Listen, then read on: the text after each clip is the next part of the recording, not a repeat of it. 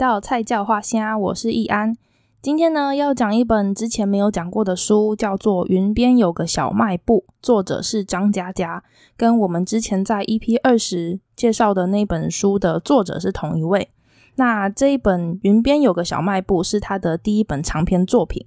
平常呢，都会先讲一下，就是这本书的大纲在讲什么。但是因为我太喜欢这篇作品了，然后又觉得里面的一些转折，还有一些细节很难用很概括的方式讲，所以就决定开头从这一本的自序开始，就是张嘉佳自己写的序。他说：“有一些时光是再也回不去的，无论那里是悲伤还是希望。这五年的时间里，我曾经去到高山，见过大海，向往过。”精彩过，也失落过。从全世界到小卖部，回头再看，发现我的改变其实是一条回家的路。我们都曾经是刘十三，住在某个小地方，梦想长大要去很远的地方。小卖部不会长大，能给的也越来越少。我们一个一个往大城市里跑，直到在陌生的地方尝尽各种难堪，找不到依靠，直到那些陪伴过我们的人一一离开。才知道，再好看的世界风光都比不上自己来的破地方。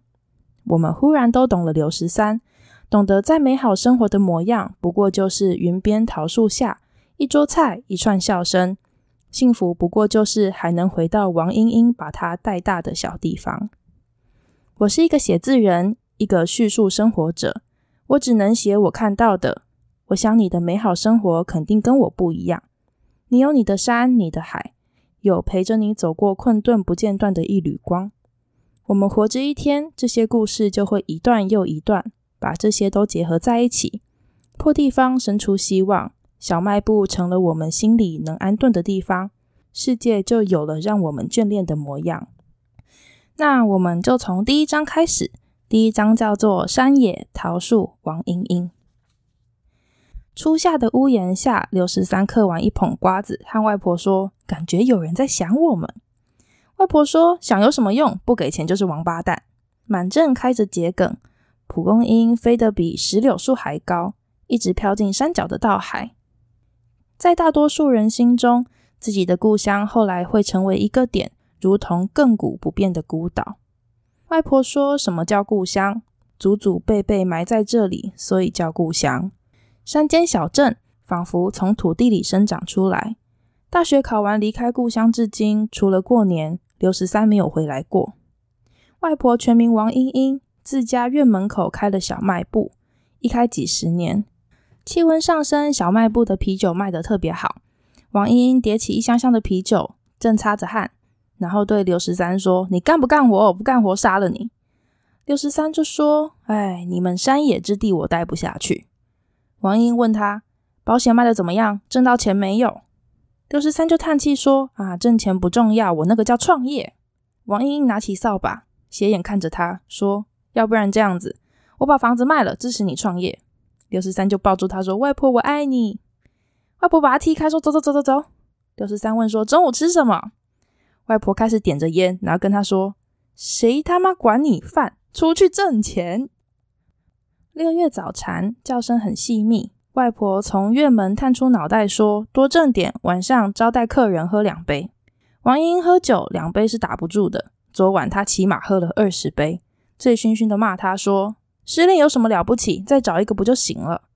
刘十三就说：“但我还没忘记他。”外婆就很同情的抱住他，然后很温柔的说：“人家抛弃你很正常啊，你丑，你忘不掉人家很正常啊，他美。”哭吧哭吧，外婆疼你，外婆倒霉。刘十三挣扎了一下，发现外婆抱得很紧，于是伸手摸到酒瓶，一口干掉，在外婆的怀里睡着了。刘十三无可奈何。前几天他还在城市打拼，结果失恋加失业，无比悲伤。王莺莺拎着两壶米酒跑到他住的地方，把他灌醉，拖了回来。七十岁的老太太开拖拉机一来一去两百公里。车斗里绑着喝醉的外孙，王莺莺自己也感慨：路太颠簸，傻外孙跟智障一样一直吐，动不动就下车替他擦，艰难辛苦啊！刘十三醒来，目瞪口呆的发现自己居然身在山中小院，千辛万苦离开故乡，要打出一片天下，想不到被王英英用一辆拖拉机拖回云边镇。这座小院装着刘十三的童年。放学之后，他问过外婆很多问题。小孩子问王英英：“为什么天空那么高？”老太太回答：“你看到云没有？那些都是天空的翅膀啊。”不知道什么时候起，很多事情已经很多年了。从小到大，外婆为他交学费，而外婆的收入来自英英小卖部。打他记事起，外婆就叼着卷烟，开一辆拖拉机纵横山野，车斗里载着批发来的货物。童年时代，刘十三最痛恨外婆的事情很多，最主要的三件：第一就是零花钱给的少；第二，麻将打得多；第三，不尊重他的个人梦想。每次刘十三就跟外婆讲说：“别打麻将了，钱省下来给我，让我实现梦想。”外婆就会质疑他说：“你才四年级吧，能有什么梦想？”刘十三都会说：“考取清华北大，远离王英英，去大城市生活。”外婆听到这里，就会抄起她的菜刀，追杀一条街。刘十三爬到树上，很严肃的说：“王英英，我告诉你，你必须尊重我的梦想。”外婆说：“想学你妈不吭一声往外跑，就不乐意跟我一块儿生活是吗？”刘十三就说：“我不学我妈，我给你寄钱，十万八万的小意思。”外婆啊，一刀劈在树干上，说：“我等不到那天，你先去把去年的压岁钱交出来。”刘十三一愣，哭得撕心裂肺，一直大喊说：“这他妈太不要脸了！我不要念小学了，我要直接考清华北大，我要直接娶老婆生娃。”十四年前，外婆还会收到信，她不识字，然而也不交由刘十三读，就和几件首饰在一起，藏在饼干盒子里面。当时刘十三因为很好奇，偷偷瞄了信封，就按照上面的地址也写了封信过去。他写的很简单：“你好，我叫刘十三。”王英英的外孙，我们生活得很惨，给点钱来花。自此，他比外婆还要更积极的等待回音。小镇街道中心是产销合作社旧址，后来改成基督教堂，门口竖着一个邮筒。刘十三背着书包问那个邮差老陈说：“有我家的信吗？来了，你直接给我，不要给王英英。”老陈就问他说：“为什么？”刘十三说：“你年纪大了，不要问那么多，我给你分红。”刘十三等了一个学期。过年趁着外婆喝醉，打听对方到底是谁，有没有可能可以寄钱过来。结果外婆居然哭了。刘十三手忙脚乱说：“王英英，你不要哭，我长大了去大城市生活，到时候我给你寄钱。”老陈死了后，再也没有新的邮差，邮筒也开始不见。人们很少用钢笔写字，无论谁摊开一张信纸，写上三个字“我爱你”，都或许是二十一世纪最后一封情书。刘十三也写过一封，四年级暑假补习，夹在女同学陈双的国文课本中，字不多。我觉得你比罗老师好看，吃话梅吗？罗老师是班导，二十多岁的青年女性，是成双的小阿姨。隔天上课，她拧着刘十三的耳朵，把他拖进办公室，和颜悦色的问说：“你觉得我好看吗？”刘十三斩钉截铁的说：“丑到爆胎。”办公室哄堂大笑。教数学的于老师凑过来问说：“那我呢？”刘十三犹豫了一会儿，说：“罗老师可能要打我了，帮帮忙。”于老师说：“他打你是必然，现在就看我要不要打你。”结果刘十三说：“嗯、你比他年轻，丑的有限。”于老师就说：“走去走廊，贴着墙站到放学。”刘十三灵机一动，就问说：“你不问问我对校长的看法吗？”哇！办公室众人就停下手中的事，目光像探照灯一样的盯着他看。刘十三就吞吞口水说：“嗯，这孙子很没劲。暑假补习来这么多人，跟正常上学有啥区别？”结果啊，他就从教师办公室被拖到了校长室。校长倒了杯茶，刘十三就举起来喝。校长很震惊的看着他说：“这是我给自己倒的。”刘十三不慌不忙的吹开茶叶，尝了一口，说。苦不拉几的，有钱人都喝橘子水，那个甜。校长敲敲桌子说：“十三呐，你情书写的不行。”刘十三就鄙夷的瞥了校长一眼，说：“我把图书馆的书都看完了，你凭什么质疑我的文学素养？”校长嘿嘿一声，给他一本破烂的书，封面烫了好几个洞，四个楷体：“人间词话。”校长说：“过几天我考考你。”刘十三脑袋飞快转动，说：“一九九七香港回归。”校长说：“你提这干嘛？”刘十三声色俱厉，大声的说：“香港回归，天下大同！你这个封建余孽，还在读繁体字，是想造反吗？”校长默默放下茶杯，把书放到刘十三怀里，抚摸他的头发，认真的说：“你好好读，用心读，小鬼，读不懂，老子活活弄死你！滚！”刘十三出生在云边镇，是王英英的外孙，属于小卖部继承人。班上女同学流行写日记，刘十三对此很不屑。谁有他的本子秘密还要大？具体来说，也不算个本子，他用东信电厂的内部稿纸拼起来的。打开第一页，是妈妈曾经留给他的话，他一笔一画抄得很仔细。别贪玩，努力学习，长大了考清华北大，去大城市工作。找一个爱你的女孩子结婚，幸福生活。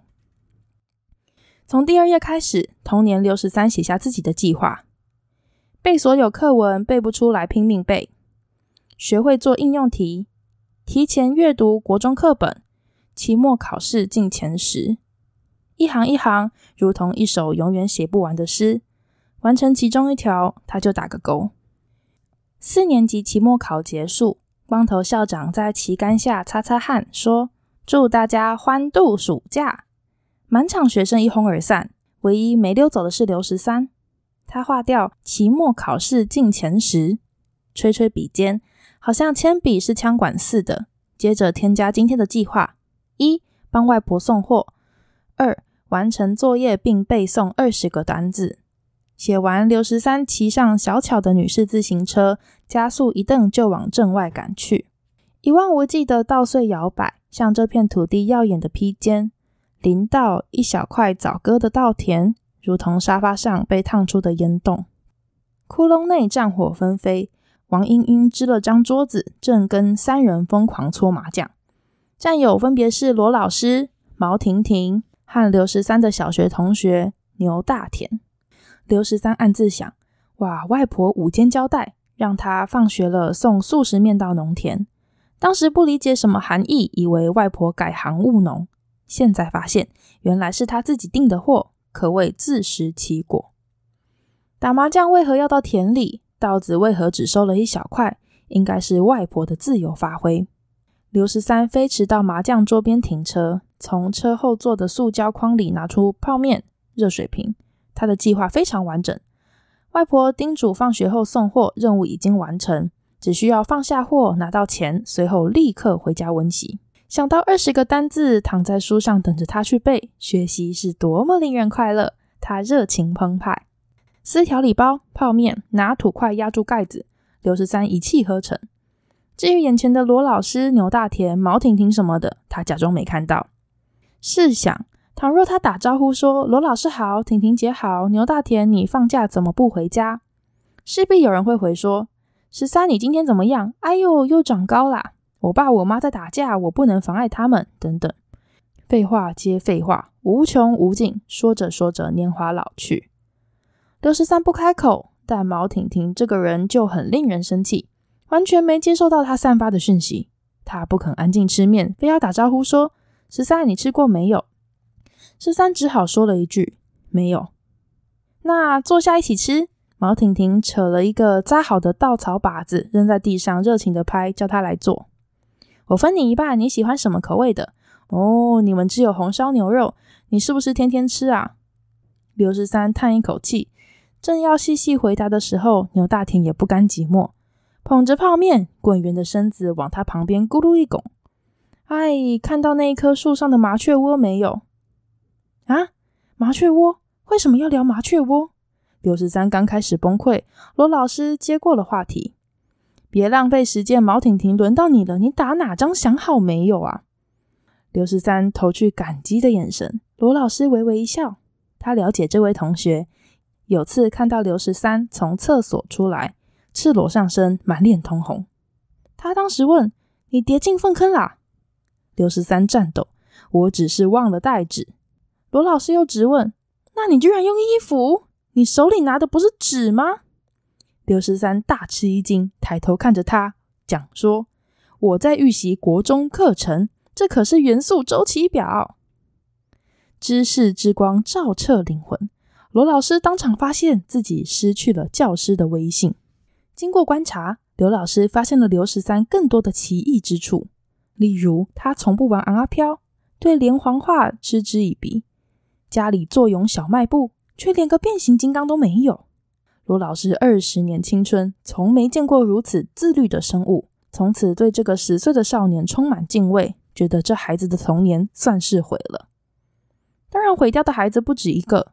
此刻跟他一起拼麻将的小胖子牛大田，明明也是四年级，依旧打得一手臭牌。那张五筒丢得毫无机灵，以后绝对不会有什么出息。想到这里，人民教师罗素娟黯然挥手：“十三，你回去吧。暑假作业够不够？不够，我再给你加点。”牛大田没有听清楚，凑近大喊：“什么东西？我也要！”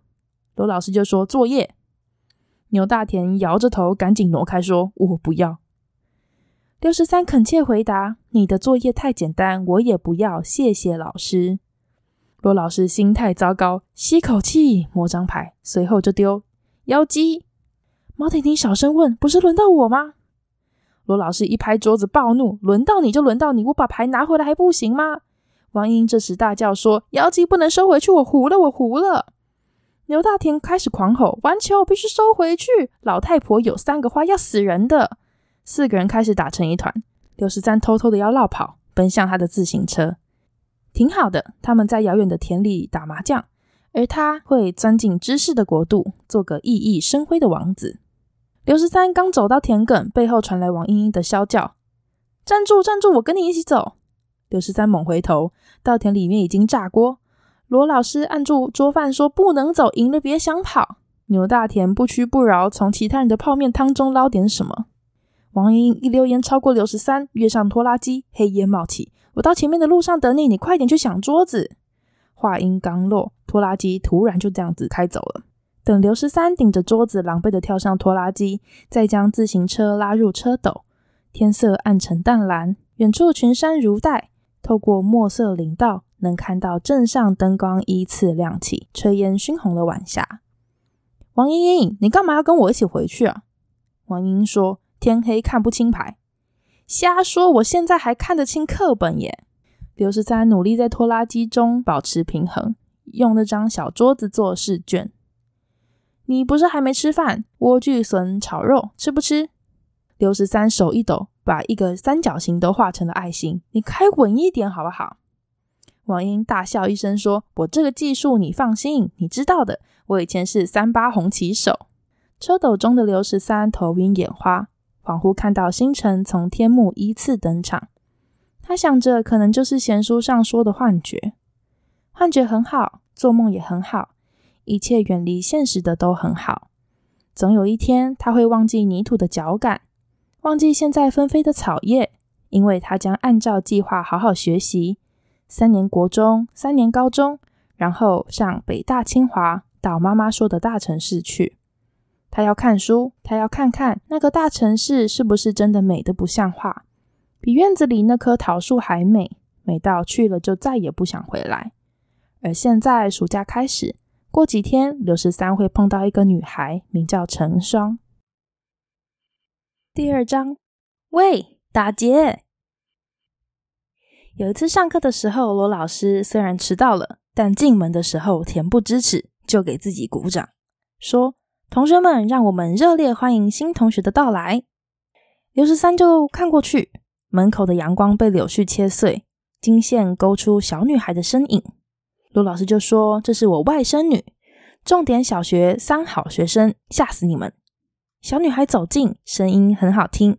她说：“大家好，我叫陈双。”刘十三稚嫩的心揪了揪，人生第一次感到慌张，赶快踢了踢牛大田。小胖子擦擦口水醒来，看到台上的女生，惊为天人，马上站起来说：“你看，你看，她像不像赵雅芝？像不像陈怀秀？你说我还念什么书？娶了她，我就是乾隆。”陈双笑嘻嘻地说：“谢谢同学们的热情，我来自上海，是罗老师的外甥女，很高兴和大家一起度过这个暑假。”牛大田莫名其妙开始自我介绍说：“我。”我我我叫牛大田，耕田的牛，耕田的田。说着说着，哭到撕心裂肺。我也不想名字这么傻，还不是我爹没文化。牛大田情绪的复杂已经超出他的见识。罗老师推开小胖子，跟陈双说：“你就坐那儿吧。”刘十三就这样看着小女孩像梦境一般绑马尾、眉清目秀向他走来。毫无疑问，刘十三认为这场面会铭记一生。只是刘十三和牛大田一直以为他们是大雄。而成双是天上派来的温柔静香，没想到成双的角色原来是胖虎。成双站在石桥上面大喊：“打劫！”石桥基本上是大家的必经之路，补习的同学们被一网打尽，胆小的蹲着抱头。牛大田环顾一圈，鼓起勇气跟他说：“你不可以这样，你这样是错误的。”成双就说：“那你想怎样？”牛大田吓到说：“你这样是犯法的。”陈双继续说：“我就犯法了，怎么样？”牛大田张开嘴巴，憋了半天，说：“我、我、我、我原谅你。”刚走到桥上的刘十三来不及逃跑，就说：“陈陈双，你干什么？”陈双拿着他的扫把画了个半圈，说：“看不出来吗？我在打劫。”刘十三含泪问说：“你们城里人都这样吗？”陈双叹口气：“也不全然是，我比较厉害一点。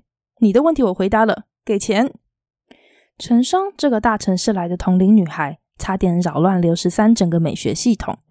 她喜欢笑，小鼻子一皱一皱，见过的人都想和她一起笑。但她又凶又不讲理。牛大田迅速放弃和她结婚的念头，准备同她结拜兄弟，一起欺负全校同学。刘十三被欺负得最惨，却想保护凶巴巴的陈双。每当他笑的时候，就让他想起夏天灌木丛里的萤火虫，忽明忽暗。飞不远也飞不久，日出前会变成一颗颗露珠，死在人们不会注视的叶子上面。因为有一天，他终于知道，成双和萤火虫一样，现在是亮的，但说不定下一秒就是暗的。又一次，刘十三被成双打劫。成双说：“你天天换着花样给我带东西，是不是喜欢我？”刘十三打了哆嗦。没想到陈双年纪轻轻，居然说出“喜欢”这个不要脸的词，断然的骂他说：“神经病才喜欢你。”陈双说：“刘十三打劫不靠谱，再这样下去，我们都快产生友谊了。”刘十三皱眉头说：“那怎么办？”陈双说：“我帮你把数学题做了吧。”刘十三就说：“不好，我将来还要用自己的实力考大学的。”陈双说：“你再喜欢我也没有用，因为我要死了。”我生了很重的病，会死的那种。我偷偷溜过来找小阿姨的。小阿姨说这里空气好，我可能明天就死了。我妈哭着说的。我爸抱着她。我躲在门口偷听，自己也哭了。陈双声音开始变得很低。他说：“所以你不要喜欢我，因为我死了，你就会变成寡妇，被别人骂。”刘十三没有回应，因为背上一阵湿哒哒。那么热的夏天，少年的后背被女孩的悲伤烫出一个洞，一直贯穿到心脏。无数个季节的风穿越这条通道，有一只萤火虫在风里飞舞，忽明忽暗。刘十三骑车骑到一半停车，嚎啕不止。陈双也哭着说：“你为什么要哭？”刘十三说：“我很怕死。”陈双也哭，他说：“我也很怕。”刘十三一直哭说。我一定请你吃顿特别好的。陈双擦了擦眼泪说：“你人不错，如果我能活下来，就做你女朋友。”暑假快结束了，暑假补习也快结束了。刘十三早就习惯等待，在这个小镇等什么，他从来不知道，只是没有等到。今天在等谁，他自己是知道的。那个小女孩被他打劫了一个暑假，今天没有来。再习惯等待，等不来依旧难过。那种难过，书上说叫做失望。直到长大后，他才明白，还有更大的难过，叫做绝望。刘十三跑去找罗老师，问他说：“陈双呢？”罗老师说：“他妈今天来把他接走了。”刘十三迟疑了一下，说：“他生病了吗？”罗老师望着他说：“你是不是知道点什么？昨晚他开始发烧，通知了他妈妈，他只能待两个月。山山水水的空气干净，说不定有帮助。”本来就是听天由命的事情，至少这个暑假很开心，你说对不对？罗老师喊住他，也递给他一张字条，说：“成双给你的。”六十三打开是几行很短的句子：“喂，我开学了，要是我能活下去，就做你女朋友，够义气吧？”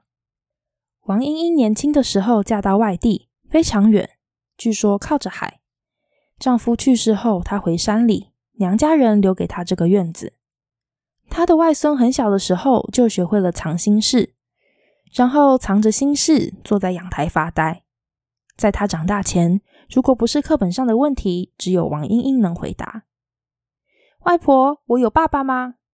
外婆，妈妈还会回来吗？”等他十岁，反而不问了，好像人生已经没有什么问题，他也会接受一切，就这样下去。这个夏天，一大一小两个背影坐在落叶里。六十三问说：“外婆，你去过外边的山的那头是什么？”外婆说：“是海。”六十三摇摇头：“这个你说过很多次了，我们省哪里来的海？你骗骗小时候的我还差不多。”外婆说：“真的是海。”走啊走的，就走到海边了。再坐船，能到一个岛上，周围全部都是海。六十三说：“外婆，你完全没有文化。将来要是我考不上大学，就回来帮你看店。”外婆说：“说不定我活不到那个时候。”刘十三说：“我一定能考上，到时候带你出去看看。”外婆说：“我年轻的时候早就晃过了，年纪大了还是留在老家吧。”祖祖辈辈葬在这里，这里叫故乡。刘十三听不懂，也不再问问题。过了很久，扭头看到外婆已经叼着熄灭的烟头，靠着墙壁睡着。刘十三拿出随身听，里面录了几句话，而这几句话写在他一切计划的扉页，字字工整，笔画清新，比座右铭还要刻骨铭心。他点了播放键，早就遥远的声音响起来。只有录下的这几句对他来说那么熟悉。十三，妈妈走喽，你要听外婆的话，别贪玩，努力学习，考清华，考北大。妈妈希望你啊，去大城市工作，找一个爱你的女孩子结婚，能够幸福的生活下去，越幸福越好。十三，妈妈对不起你。